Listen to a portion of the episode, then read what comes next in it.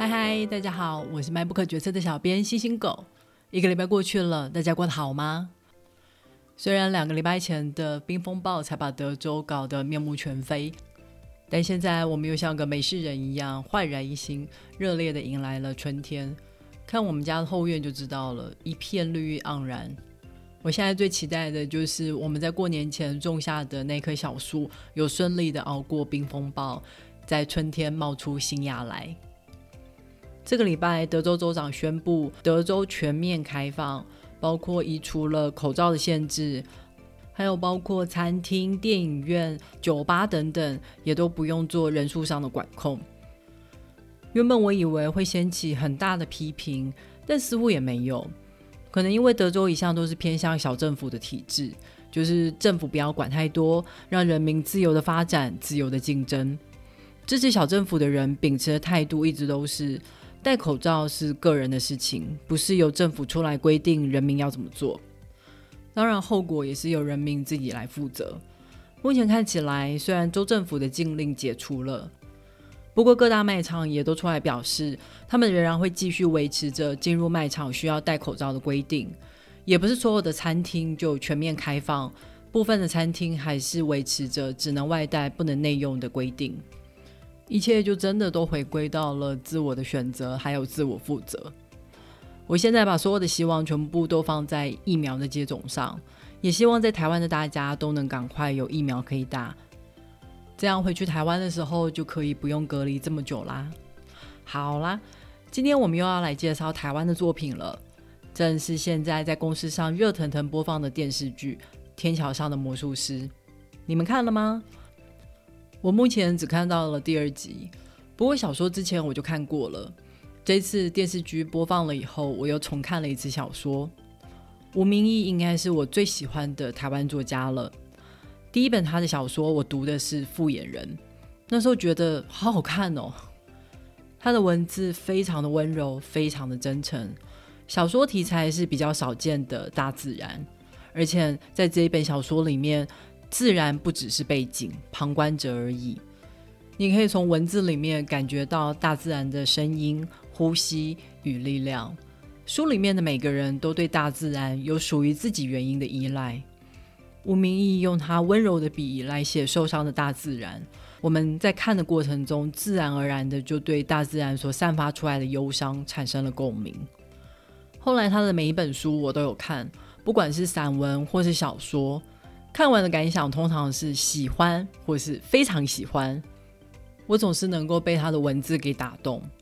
在《跌到》这本散文，还有《单车失窃记》这本小说里面的插画，居然还是吴明义自己画的，让我真是惊讶的要死。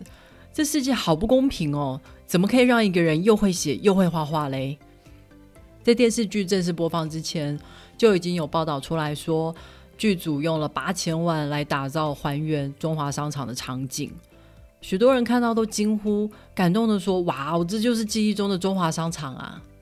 不过，对于家并不住在台北市的我，对于这个所谓的台北地标，其实相当的陌生。等到我终于可以进城的时候，中华商场早就拆掉了。听到以前的中华路居然是铁路，而且还有一整排联动的百货大楼的时候，真的觉得很难想象。不过吴明义就像小说里面的阿卡，他用文字做出了商场的微缩模型，所以我在脑中想象出来的场景，其实跟电视剧也没有相差太远啦。好啦，让我们来讲故事吧。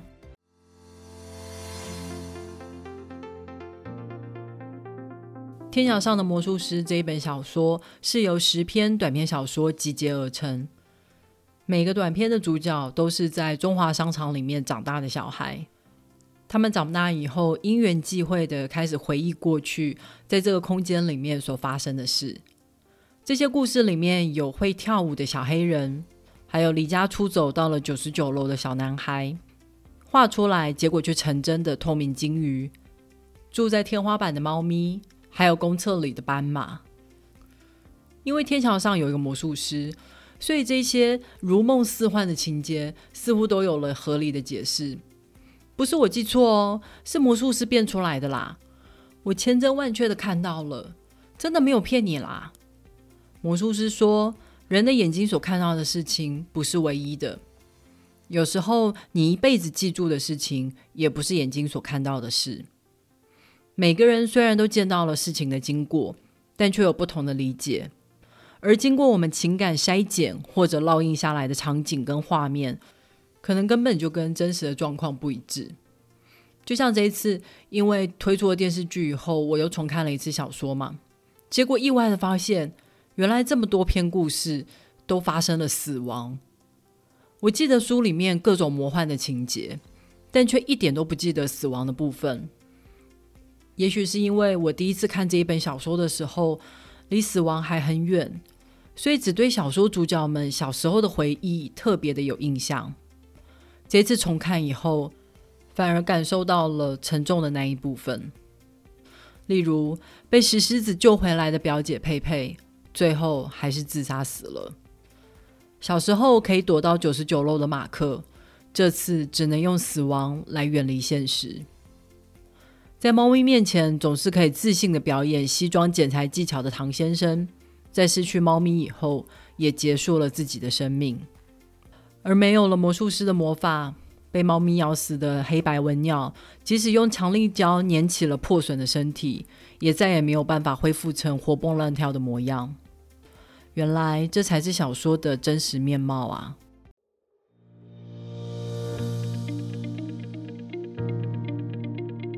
里面我最喜欢一头大象那一篇短篇故事。主角为了要赚生活费，所以穿着大象的衣服，套着大象头套，在街上发传单与气球。小的时候，他看了漫画，学会隐形人的咒语，可以让别人都看不见他。不过，即使他念了咒语，他还是不敢裸身的跑出去，因为据说如果碰到也懂咒语的人，隐形的效果就会失效。后来哥哥出了意外死亡了以后，他不用念咒语，也成了家里隐形的小孩。他跟哥哥是双胞胎，但是爸妈已经没有办法再把爱分给一模一样的人了。现在他躲在大象的头套里面，感觉自己再度成为了一个隐形人。永远都咧着嘴笑，因为头套太重的缘故，他抬不起头来，只能看到原来世界的下半部。他感觉原本熟悉的事物开始变得陌生。如果只看人的脚，你是想象不出来他现在的表情的。垃圾桶也变成了一个金属的圆柱体。从建筑物的柱子，你看不出来它到底有几层楼。他开始觉得这一切都像是幻觉。而他在头套里面所涌现出来的回忆才是真实的。于是他感觉自己看到了初恋女友的脚，也看到了躲在骑楼柱子后面久未见面的爸爸。在其他的故事里面都有活灵活现的各种动物，但在这一篇故事里面，只有人扮成的大象。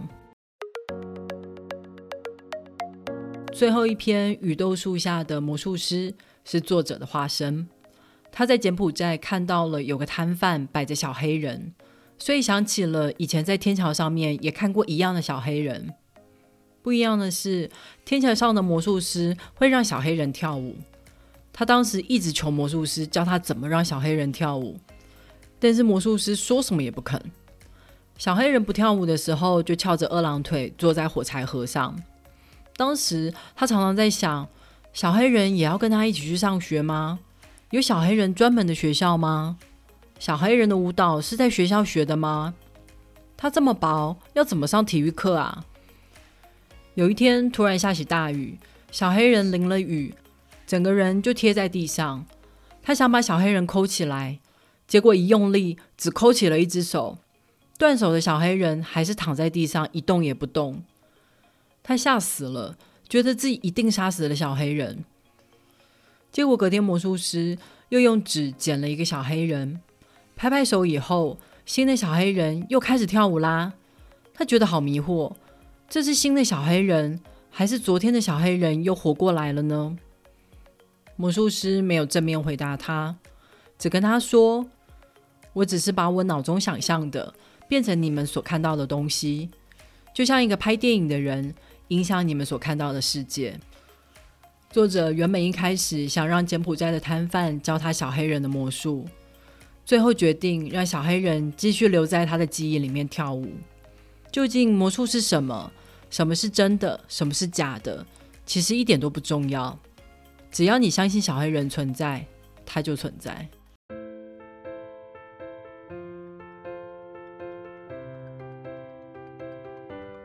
好了，《天桥上的魔术师》这本小说就介绍到这里了。写回忆的书很多，但能够让生活经验毫不相关的作者起共鸣的作品没有这么多。这本小说那些似真似假的情节，脱离了真实的过去，所以让读者有入口可以塞入自己的回忆，依附在他写的故事上。我在看鸟的时候，想起了以前在乡下养过一只狗。我一直都记得我跟他在三合院里面互相追逐的场景，结果不管是阿妈或是我爸妈，他们都说没有啊，家里没有养过狗啊。这只狗就只存在在我的记忆里面。我也记得以前坐在庙口等进去拜拜的阿妈出来，我也像阿盖一样，常常在摸门口的石狮子，石头冰冰凉凉的，很好摸。我不记得有没有把手伸进石狮子的嘴巴里面。至少石狮子没有来找我，但如果石狮子能够来找我的话，也是一件很不错的事情啊。如果你喜欢今天介绍的小说，别忘了透过 MyBook 决策的导购链接来购买这本书，网址是 triple w 点 mybook 点 tw。也别忘了去 Apple Podcast、Spotify 跟 First Story 上面订阅 MyBook 决策，你的订阅跟留言就是对我最好的动力。那么我们下个礼拜再会喽，拜。